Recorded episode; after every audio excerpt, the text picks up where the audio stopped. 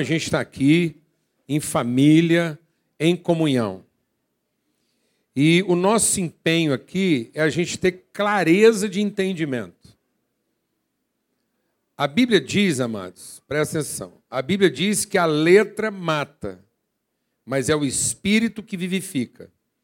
Então, se a gente acumula mais informação, mas não tem o espírito de Deus para ordenar, para orientar essa informação, aquilo que deveria ser para bênção se torna para maldição.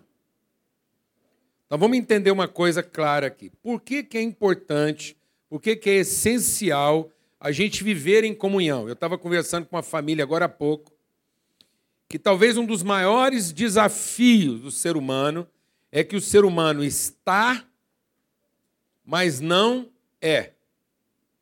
Ou seja, nós trabalhamos a situação, mas não refletimos sobre a condição. Então, o Evangelho de Cristo é para revelar qual é a nossa condição, nossa identidade. E a partir do momento que eu entendo qual é a minha condição, minha identidade, minha natureza, eu vou lidar bem com qualquer situação. Mas não adianta eu pretender uma situação se isso não está transformando o meu entendimento de condição. Se eu não souber qual é a minha condição em Deus, eu não vou encontrar uma situação satisfatória. Amém? Então, nosso esforço aqui não é para ter um momento religioso em que você recebe mais informação a respeito da sua situação. Em como você vai lidar com aquilo, dez passos para aquilo, cinco passos. Não, não é isso não. O Evangelho é para transformar o nosso entendimento a respeito de quem nós somos em Deus e qual é o propósito de Deus para a nossa vida. O que, que Deus nos fez para ser? Então, o principal objetivo de Deus na nossa vida é nos conduzir a uma plena convicção de identidade. E entendendo a identidade, entender a natureza. Entendendo a natureza, entender o propósito. Então, é um conhecimento do quem de Deus, quem nós somos e por quem sermos quem nós somos, quais são as virtudes e bênçãos que Deus já nos concedeu. Para que agora eu possa entender qual é o meu propósito na vida. Então, uma identidade, diga comigo, identidade, natureza e propósito. Então, se nós sabemos quem somos, nós vamos conhecendo as virtudes próprias de quem nós somos e vamos entendendo o propósito de Deus ter nos concedido essas virtudes. Amém? Isso é uma comunidade espiritual. O que é uma comunidade espiritual? Uma comunidade onde todo mundo ajuda um ao outro a conhecer sua identidade, exercitar suas virtudes e cumprir seu propósito. Então, numa comunidade espiritual, eu vou saber quem eu sou, que virtudes eu carrego numa prática dessas virtudes, abençoando um ao outro, e assim cada um vai cumprindo o seu propósito na vida. Encontrou sua razão de viver. Mas se eu não entender isso, eu vou colocar mais informação em cima de uma coisa que não está funcionando de acordo com o seu propósito. Então, a Bíblia diz assim: ó, oh, quão bom e agradável que os irmãos vivam em comunhão. Por que, que é importante viver em comunhão? Porque ali Deus ordena a bênção e a vida para sempre. Deixa o Espírito de Deus ministrar o seu coração. Para ter a bênção, lá no Salmo 133 diz: é bom viver em comunhão, numa comunidade espiritual, porque aí Deus ordena a bênção e a vida. Presta atenção. Para receber a bênção, ninguém precisa viver em comunhão. Para ser abençoado, você não precisava sair de casa. Para ser abençoado, você não precisa sair de casa. Amém? Porque Deus faz a chuva e as bênçãos e o sol cair e nascer sobre justos e injustos. Amém, mano? Então as bênçãos são derramadas sobre todo mundo. Para ser abençoado, você não precisava nem crer em Deus. Ou você acha que Deus abençoa só quem crê? Não. Porque se Deus abençoasse só quem crê, Deus era o pior negociador da face da terra.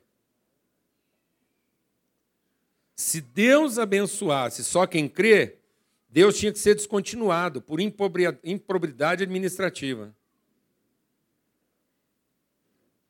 Porque ele estaria fazendo o quê? Negociando bênção. Deus seria um mercador. Amém, amado? Então a bênção só é bênção se ela não é negociada. Glória a Deus. Porque se ela é negociada só para quem merece, ela não é bênção, é prêmio. Amém, amado? É salário. Glória a Deus. Aleluia. Então, se você estava atrás de bênção, pode voltar para casa. E você está dispensado, você não precisa voltar aqui. Por quê?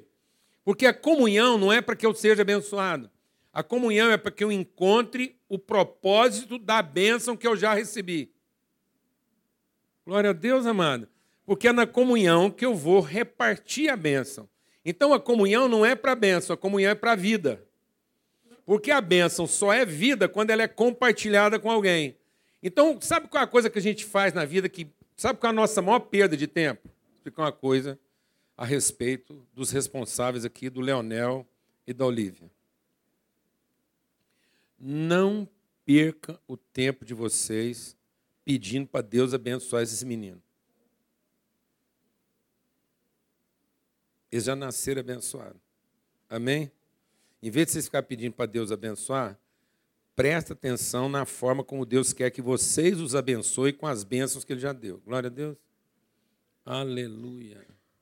Nós não temos que ensinar o ofício para Deus. Glória a Deus. Amém? Então Deus já abençoou. Deus já abençoou, agora Ele não quer nos abençoar mais. Ele quer nos ensinar o propósito da bênção que Ele já nos deu. Quando Deus criou o homem, vamos entender a coisa lá no princípio. Deus criou o homem, Adão e Eva. Qual foi a primeira coisa que Deus fez?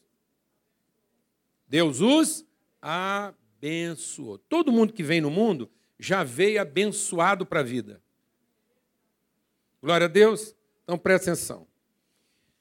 Então, Deus, presta atenção, eu vou te falar aqui. Deus não amaldiçoa ninguém.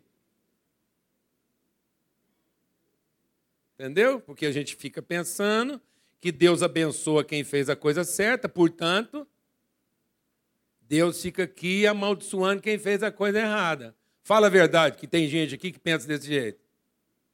Se levantar a mão, não. A gente fala assim: se eu fizer a coisa certa, Deus vai me abençoar. Se eu fizer a coisa errada, Deus vai me amaldiçoar. E aí a gente fica com medo. E a Bíblia diz que quem tem medo não ama. Quem tem medo está fazendo a coisa certa para não ser amaldiçoado. Quem está entendendo o que estou falando aqui? Está negociando. Então presta atenção. De onde vem a maldição? A maldição vem da má administração da bênção. Então, sabe qual é a principal característica de uma pessoa amaldiçoada? Primeiro, ele não é capaz de reconhecer a bênção que ele recebeu, ele está atrás de mais bênção. Quem está atrás de mais bênção está vivendo das suas cobiças, das suas carências, e não das suas convicções. E quem vive das suas carências é uma maldição. Ou não é uma maldição conviver com uma pessoa que está sempre o quê? Carente. Dá, dá, dá, dá, dá. Então, quando você vai num banco, e você pega um empréstimo no banco. O banco te emprestou dinheiro porque você tinha o quê? Crédito. Se não tivesse crédito, não te emprestava. Então, você já tem um crédito anterior e o banco te emprestou. Quando o banco te arruma o dinheiro, você passa a ser agora o quê? Devedor do crédito. E se você não administrar bem o seu crédito, isso vai se tornar uma maldição. Que era melhor você não ter pego. Quem está entendendo o que eu estou falando aqui? Então, quem tem crédito não está precisando pedir mais crédito. Está precisando pedir sabedoria para saber o que fazer com o crédito que já tem. Então, quem já foi abençoado não tem que pedir mais bênção, tem que pedir sabedoria de Deus, porque se você anda vivendo amaldiçoado em alguma área, é porque você administrou mal as bênçãos que você já recebeu. E Deus não vai te dar mais bênção para você continuar sendo mais devedor. Então, Deus está segurando o seu crédito para não te amaldiçoar. Glória a Deus, amado. Aleluia. Então, não fica pedindo para Deus te abençoar mais se você não anda usando direito as bênçãos que Ele já te deu. Amém? Então a gente vem aqui para, em comunhão, numa relação espiritual e não religiosa, a gente discernir quantas bênçãos Deus já depositou na nossa vida e em comunhão a gente transformar essas bênçãos em vida. Porque a bênção só é verdadeiramente bênção quando ela alcança o seu propósito. E o propósito dela não é abençoar o abençoado, mas é fazer do abençoado um abençoador. Amém? Glória a Deus. Deus não quer que você se sinta mais abençoado. Deus quer que você se torne um abençoador. Fala aí para quem está do seu lado. Deus não quer que você se sinta mais abençoado. Deus quer que você se torne um abençoador. Alguém como ele. Glória a Deus, amado. De modo que você se liberte das suas carências e você passe a trabalhar as suas convicções. Será só uma palavra breve, introdutória, para o momento nós vamos viver aqui como igreja, como família. Nessa perspectiva, deixa o Espírito de Deus ministrar o seu coração. Nessa perspectiva de sermos abençoadores, presta atenção. Na prática da igreja existem dois momentos extremamente pedagógicos, que são os sacramentos. E os sacramentos não são atos religiosos. Os sacramentos são práticas pedagógicas. Então, o mais importante do sacramento não é o ato religioso, mas é a consciência que se forma a partir da prática pedagógica. Quem está entendendo o que estou falando? Então, se as nossas práticas espirituais não estão transformando nosso entendimento em como nós podemos ser abençoadores, então nossos atos religiosos não estão valendo de coisa alguma. Amém? Então Deus não quer que você seja um religioso de boas práticas. Deus quer que você seja uma pessoa espiritual que consegue ensinar e comunicar às pessoas a respeito das virtudes de Deus, para que todo mundo seja abençoado. Então, o objetivo é que as pessoas vão sendo transformadas através da nossa comunhão. Por isso, a palavra de Deus diz o quê? Um homem que constrói um prédio sobre é, areia é aquele homem tolo. E a quem ele compara esse homem que constrói o prédio sobre areia? A um homem que ouve, mas não coloca em prática. Mas se a pessoa ouve e pratica e aplica, esse é um homem que construiu a casa sobre a rocha. Então presta atenção. Se você vê uma pessoa, presta atenção. Se você vê uma pessoa construindo um prédio sobre areia e você vê uma pessoa construindo um prédio sobre a rocha, você vai ver alguma diferença na prática deles? Não. Você vai olhar e vão achar que eles estão fazendo a mesma coisa. Tijolo, massa, ficando, construindo. E muito provavelmente o cara que construiu sobre areia vai até mais rápido do que o cara que resolveu construir sobre a rocha. Ele está com o serviço dele adiantado. Então não são essas práticas que nós estamos falando. São as práticas no sentido dos princípios, daquilo que está afetando a nossa consciência. Porque no fim, o que vai fazer diferença entre quem construiu sobre a rocha e quem construiu sobre a areia é o fundamento. Ou seja, se nossas ações não estão sendo bem fundamentadas, nós estamos construindo nossa própria desgraça. Vou repetir. Se as nossas ações não estão sendo bem fundamentadas, se elas não têm um bom princípio, se elas não têm um bom fundamento, nós estamos construindo o nosso próprio desastre. Porque quando você faz a coisa certa, pensando, presta atenção, quando você faz a coisa certa, pensando que fazendo a coisa certa você vai se garantir, esse é o nosso pior engano. Porque fazer a coisa certa e colocar nas nossas práticas, nas nossas habilidades, nossa expectativa, é o nosso desastre. Porque quem fizer a coisa certa vai aumentar a pressão sobre a sua vida, não vai diminuir. Você pensa assim: se eu ganhar dinheiro, se eu tiver sucesso, se eu for um bom profissional, se eu montar uma família, se eu casar com a mulher que eu amo, eu vou ter minha vida mais feliz? Não, você vai ter mais pressão na sua vida. Primeiro que se sua mulher, você casou com a mulher errada e ela largar você, é um alívio. Mas se você realmente casou com a mulher que você ama, você vai ver o que você vai passar cada vez que ela ficar doente. Ou cada vez que ela tiver uma dificuldade. Se a sua empresa tiver sucesso, você vai ver o que é várias famílias depender de direto ou indiretamente do seu trabalho. Pobre, ninguém te procura. Entendeu, meu irmão? Se você for uma pessoa desajuizada, pobre, perturbada, ninguém te procura. Mas se você tiver algum ajuste na sua vida, as pessoas vão te pedir ajuda, vão te pedir empréstimo, vão te pedir abrigo, vão contar com você, vão esperar a solução. As pessoas vão vir para você e vão fazer perguntas difíceis, esperando que você tenha resposta. Porque elas imaginam que você teve algum sucesso. Então, quanto mais sucesso você vai tendo, maior é a pressão sobre a sua vida. Então, quem quer ter sucesso nessa vida, tem que aprender a fundamentar bem a sua vida, porque senão ele não vai aguentar a pressão do que deu certo. Então o segredo não é fazer a coisa certa, o segredo é fundamentá-la bem. É saber onde foi que nós começamos e onde foi que nós colocamos o nosso fundamento.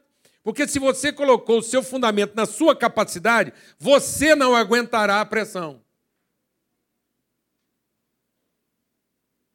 Entendeu o que estou falando? Então é o seguinte: o batismo não é o batismo que nos lava das coisas erradas. O apóstolo Pedro, escrevendo sobre o batismo, ele diz assim: entenda uma coisa sobre o batismo. O batismo não é se libertar das coisas erradas. O batismo é assumir uma nova consciência. Arrependimento. Agora deixa o Espírito de Deus ministrar o seu coração. Arrependimento não é a tristeza de ter feito alguma coisa errada. Arrependimento é saber, de uma vez por todas, que eu não posso continuar fazendo nada, certo ou errado, sem a orientação de Deus. Arrependimento não é virar e falar assim: o que, que eu fiz de errado para estar acontecendo isso tudo? Não é nada disso. Arrependimento é a minha vida toda eu decidi coisas sem a orientação de Deus. Eu fiz as coisas esperando que Deus fosse abençoar meu certo. E, na verdade, Deus queria orientar minha vida. O batismo é entender que ninguém vai chegar ao lugar pretendido se ele não começou no lugar devido. Uma coisa não fica boa no meio do caminho. Ela só é verdadeiramente boa se ela for boa de origem. Uma coisa que começou na minha ganância, na minha carência, na minha insegurança, nunca vai ficar boa. Se a minha relação com a Lana é baseada na minha carência, ela sempre vai ter a culpa de me satisfazer. Sabe que dia que essa relação vai ser boa? Nunca. Por mais que eu faça a coisa certa. Eu posso ter casado com a mulher certa, mas se eu coloquei nela a expectativa de que ela resolva minhas questões, esse casamento, apesar de eu ter casado com a mulher certa, vai tornar a vida dela um inferno e a minha vida uma desgraça. Porque o segredo não é a expectativa que eu projeto para as pessoas, ou a expectativa que eu tenho de como é que a vida delas vai ser. O sucesso é a certeza de onde é que nós começamos. O princípio, se uma raiz é santa, todos os ramos o são. Se as primícias de uma massa são puras, toda a massa o é. Aquilo que começou em Deus termina em Deus, mas aquilo que começou no homem nunca terminará em Deus. E não se iluda, o diabo não nos enganou, nos orientando a fazer uma coisa errada. O diabo nos enganou, nos ensinando a fazer a coisa certa, na expectativa de que Deus vai abençoar nosso certo e vai punir nosso errado. E na verdade, Deus nunca quis premiar ou punir nossas ações. Ele sempre quis ser o nosso Pai, nos relacionar conosco e ser a origem dos nossos processos. Então, batismo é uma transformação de consciência. Batismo não quer dizer apenas a mudança de um comportamento. Batismo não é para tratar uma situação, é para deixar patente uma condição a condição de que agora nós somos filhos de Deus. E eu queria ler um texto com vocês, que está lá em Mateus, no capítulo 18. E por que, que a gente insiste aqui em certas coisas? E, particularmente, eu não tenho dificuldade nenhuma de repetir e repetir e repetir algumas coisas que Deus colocou no nosso coração. Uma vez, no ministério de Jesus, lá em Mateus, no capítulo 18, os discípulos se aproximaram de Jesus. E naquele dia, diz assim: naquela mesma hora, os discípulos se aproximaram de Jesus, perguntando: Quem é o maior no reino dos céus? Então, qual era a pergunta dos discípulos? Quem é o cara? Quem deu certo? Quem é a pessoa que nós devemos imitar? Quem é a referência? Se o senhor olha para o seu reino, estão perguntando para Jesus, o senhor está olhando aí para o seu reino, quem o senhor diria para nós que é a pessoa assim que representa? Quem que é a referência para nós? O maior quer dizer a referência, aquele que está acima das, da média. Aí Jesus faz o quê? O que, é que Jesus faz? Pegou um dos discípulos? Pegou Pedro? Pegou João? Não. É engraçado que Jesus não pega nem ele mesmo nesse aspecto. Sabe por quê? Porque Jesus podia pegar ele mesmo, mas se ele pega ele mesmo, ele de novo ia alimentar nossas expectativas. Porque nós íamos achar que ele é o maior pelo poder que ele tem, pela capacidade que ele tem. Então Jesus pega uma criança. Ele pega alguém desempoderado. Ele pega alguém sem habilidades sem conhecimento, sem informação. Talvez Jesus está falando assim para nós, presta atenção no que Jesus está falando para nós. Talvez Jesus esteja dizendo para nós assim: você só vai entender como é que eu sou, eu sou o salvador da sua vida se você me entender lá no meu nascimento. Porque o profeta Isaías diz assim: um salvador nasceu. E ele é um menino, é uma criança que Deus nos deu. Sabe por que Jesus é salvador? Porque ele veio a nós como criança. Jesus é nosso Salvador porque ele veio a nós como alguém que nós deveríamos cuidar. E não primeiro como alguém que podia cuidar de nós. Jesus é nosso Salvador porque ele nos apresenta sempre a sua fraqueza e não o seu poder. Jesus não é Salvador nosso no seu poder. Jesus é nosso Salvador na sua dependência de Deus. Ele era dependente quando nasceu e era dependente quando morreu. O que, que Jesus está nos ensinando como Salvador? Que o segredo dele como homem é que desde o seu nascimento até a sua morte, ele sempre dependeu de quem? De Deus e não das pessoas. Glória a Deus, amado. E não da sua própria capacidade. Jesus abriu mão da sua capacidade para nos apresentar o caminho da salvação. Então agora Jesus coloca uma criança, como nós vamos colocar aqui hoje na nossa frente, o Leonel e a Olívia. E Jesus coloca essas crianças à nossa frente e diz assim: Em verdade vos digo que se vocês não se converterem e não se tornarem como essas crianças, de modo algum vocês entrarão no reino dos céus. Se vocês não se converterem e se transformarem como uma dessas crianças, de modo algum vocês vão entrar no reino dos céus. O que Jesus está querendo dizer com isso? Qual que é o nosso batismo aqui essa manhã? O batismo aqui é saber o seguinte: se nós não aprendemos a depender de Deus, nós nunca vamos conhecer a vontade de Deus na nossa vida. Se a gente não soubesse ser orientado e guiado por Deus, não é o nosso poder a nossa salvação. Amados, o segredo não é o que Deus fará por nós. O segredo é quem Deus fez de nós. Nada do que vocês fizerem poderá salvar essas crianças, a não ser que vocês creiam que eles são filhos de quem? De Deus. Deixe o Espírito de Deus ministrar o seu coração. Quando Deus coloca filhos na nossa vida, não é para que a gente os salve, é para que eles nos salvem. Os filhos não vêm na nossa vida para que nós os levemos por onde nós já fomos. Os filhos vêm na nossa vida para que eles nos levem onde a gente ainda não foi. Glória a Deus, né, mano? Aleluia. Porque a Bíblia diz que alguém, Deus vai usar alguém menor, que vai puxar alguém mais velho pela mão. Alguém mais novo que você vai pegar você pela mão e vai te levar para um lugar que você não quer. Deus colocou Leonel e Olívia na vida do João para levar o João aonde você ainda não foi conhecer de Deus o que você ainda não conhece. E a única coisa que nós temos que fazer com o Leonel é não deixar ele confundido a respeito de quem ele é. Amém, irmãos? Jesus diz assim: se vocês não receberem, então vocês não entrarão no reino dos céus. Portanto, digo: aquele que não se tornar dependente, humilde, como uma dessas crianças, esse, aquele que se tornar, esse é o maior no reino dos céus. E todo aquele que receber uma dessas crianças, a mim me recebe. Glória a Deus. Então nós estamos recebendo hoje aqui essas crianças como quem recebe a quem? A Cristo. Porque nós recebemos a mensagem de Deus, o que, que Ele quer nos ensinar a respeito dos nossos filhos. E nós não estamos entendendo isso.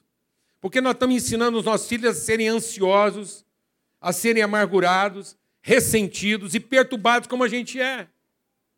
E não em aprender a ser humilde, dependente e submisso como eles são. Em pouco tempo, se nós não tomarmos cuidado, os nossos filhos se tornarão uma imagem pior de nós mesmos. Porque nós os levamos para esses lugares. Crianças birrentas, nervosas, mandonas, mal resolvidas. Em algum momento, vou te fazer uma pergunta séria, você presta atenção para você responder, Lídia.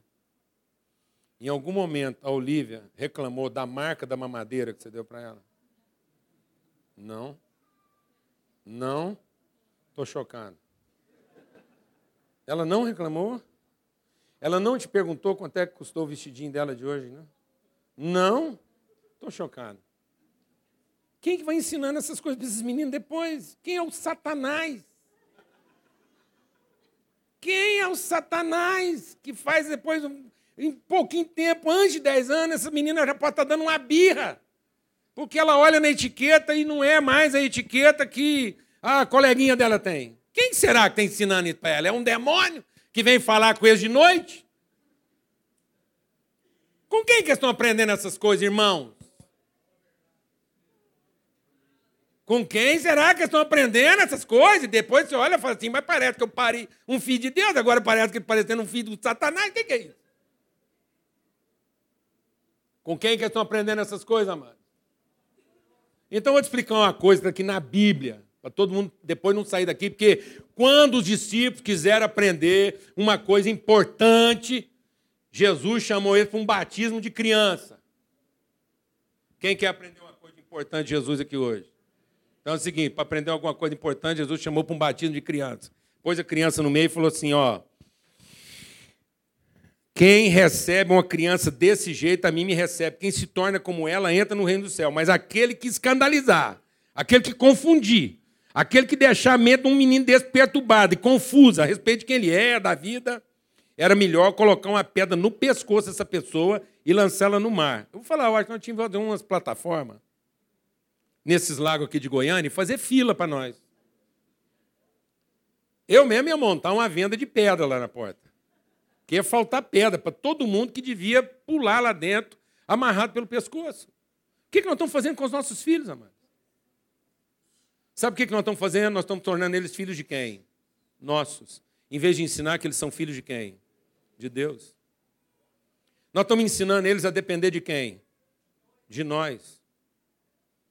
E não a conhecer a vontade de Deus. Nós estamos ensinando que eles vão ser felizes dependendo do quê? da sua capacidade, do seu dinheiro, do seu diploma, da sua estrutura, do seu patrimônio. E não que eles vão ser felizes aprendendo a depender de quem? De Deus. Conhecer a vontade de Deus na vida dele. Nós estamos ensinando esse menino a fazer de tudo para ser abençoado e não fazer de tudo como quem já foi abençoado. Então, quando a gente ensina eles a fazer de tudo, inclusive acertar na religião para ser abençoado, nós estamos ensinando eles a serem carentes, viverem de acordo com as suas cobiças, e não a traduzir de maneira visível e palpável as suas convicções. E aí Jesus diz assim: é, e olha, aquele que escandalizar um desses pequeninos é, que creem em mim, aquele que escandalizar um desses pequeninos que crê em mim. Então, o que, que Jesus está dando testemunho a respeito da Olívia e do Leonel aqui hoje de manhã? Se alguém me perguntasse assim, Paulo Júnior, quem que você acha que é crente aqui nessa congregação aqui hoje? O que, que você acha que eu ia responder? As crianças. Até seis anos. Depois de seis anos eu começo a duvidar um pouco da fé delas. Muita gente me pergunta, eu sou assim, achacado às vezes, não é só confrontado, eu sou até achacado por gente que fala assim, Paulo Júnior, como é que você faz batismo de criança? Eu falo assim, me pergunta como é que eu faço batismo de adulto, de criança, para mim é a coisa mais fácil de fazer. Você acha que eu tenho dificuldade de batizar o Leonel e a Olivia? Dificuldade eu tenho de batizar o João e a Lígia. Porque eles já são mais complicadinhos um pouco. Já dá para ficar meio desconfiado. Se o João casou com a Lídia porque realmente amava, porque ela é uma mulher bonita. Se a Lídia casou com o João porque realmente o amava, porque ele era um cara interessante, já dá para desconfiar das intenções. Mas esses meninos aqui, sem chance. São a parte mais crente da nossa comunidade. Então o que está acontecendo conosco, amado? Por que, que com o tempo as pessoas vão se tornando incrédulas? Porque elas nasceram incrédulas? Não. Porque elas estão sendo ensinadas a depender de homens e não de Deus. Elas estão sendo ensinadas a valer mais pelo que têm e por onde estão, do que propriamente a entender o valor delas pelo que elas são. Então não somos nós que vamos salvar essas crianças. Elas já nasceram de acordo com o sacrifício de Cristo. Aquilo que Cristo fez por elas, os pecados delas já foram perdoados. Essas crianças não serão condenadas pelos seus pecados, mas elas podem ser condenadas pela nossa desobediência. Quando Cristo morreu na cruz, ele abençoou todos. Quando Cristo morreu na cruz, ele abençoou todos com a sua misericórdia a sua bondade. Então nós não temos que estimular essas crianças a querer serem salvas. Nós temos que estimular essas crianças a viver como quem já foi salvo. Amém, mãe? Ensinar para elas quem elas são. Assumir esse compromisso. Não deixar que a nossa ansiedade as estrague. Por isso eu quero dizer uma coisa. João, seus filhos podem ver você nervoso. Amém? Eles podem aprender com você a como ficar nervoso e continuar sendo santo. Amém? Ficar nervoso não é pecado. Mas por que está nervoso? Ficar com raiva é pecado. Então, que seus filhos nunca vejam com você com raiva que os seus filhos nunca encontrem no seu coração raiz de amargura. Se um dia eles esbarrarem na sua amargura, a relação deles vai ficar contaminada com todo mundo. Eles vão ter raiva de quem tornou você amargo. Entendeu isso? Então, no que depender de você, você tem paz com todos os homens. Se alguém fez você sofrer, chora, mas não fica com raiva. Amém? E aí seu filho vai aprender que um filho de Deus sempre trabalha com misericórdia. Glória a Deus. Que um filho de Deus é sempre representante de bondade e misericórdia. Lígia. Seus filhos podem ver você angustiada. Amém? Porque a vida é angustiante. A vida faz a gente chorar, faz a gente sofrer, mas seus filhos não podem ver você ansiosa quanto ao dia de amanhã. Amém? Olhe meus olhos. Seus filhos convivem e precisam conviver com as suas angústias. Eles precisam aprender com você tudo aquilo que te deixa triste, mas não tem que conviver com a sua ansiedade. Porque assim como eles vão aprender misericórdia, amém? Com o João, eles vão aprender longanimidade, vão aprender esperança, vão aprender bondade com você. Glória a Deus. Então essa casa será uma casa marcada de misericórdia, fé e esperança. Glória a Deus. Sabendo que nós podemos chorar, mas não temos que ficar o quê? Ansioso. Então hoje não é para a gente batizar essas crianças. Hoje é para a gente ser batizado em nome e em favor delas. Amém? É assumir um compromisso o batismo não é para a gente apresentar nossos filhos para Deus. O batismo é para a gente finalmente receber esses filhos da parte de Deus. Amém, amados? Sabe o que é o nosso problema? Nós estamos gastando a vida querendo que Deus receba nossos filhos. E Jesus diz: Não, você quer saber quem é o maior no reino dos céus? Aprenda a receber os filhos de Deus. Sabe qual é o nosso pecado? A gente está fazendo de tudo para ver se Deus abençoa nossos filhos. E sabe o que deveria ser na nossa vida um padrão de santidade? Nós vamos fazer de tudo para abençoar os filhos de Deus. Para que eles não sejam punidos com a nossa desobediência e com a nossa rebeldia, mas que eles sejam abençoados com a nossa submissão aos propósitos de Deus. Glória a Deus, amado. Quem crê nisso? Então, esse momento não é para a casa do João e da Lídia. Esse momento é para todos nós. Uma vez mais, Deus trouxe para nós aqui crianças para colocar no nosso meio. Se alguém me perguntasse, eu fazia isso aqui todo domingo. Se precisar, se alguém achar ruim, paciência. Para mim, se fosse o caso, todo domingo a gente fazia a mesma coisa aqui. Sabe por quê? Porque nós ainda não aprendemos a lição. Então nós temos que repetir de ano, amém? Amém, irmãos? Glória a Deus. Glória a Deus. Para que um dia essa criança tão bela e arrumada aprenda a ser um homem contente em toda e qualquer situação. Qualquer carro que você meter na mão dele, ele está o quê? Contente, porque para ele carro é para carregar gente e não para resolver suas carências. Glória a Deus, amado. Aleluia. Amém? Glória a Deus. Qualquer casa que você puser para morar, ele está o quê? Contente, porque ele sabe que casa é para pôr gente e não para satisfazer suas carências. Glória a Deus, amado. Aleluia. Ele entendeu o significado das coisas, porque ele entendeu o significado da sua própria vida. Ele vai funcionar bem em toda e qualquer situação, porque ele aprendeu qual é a sua condição.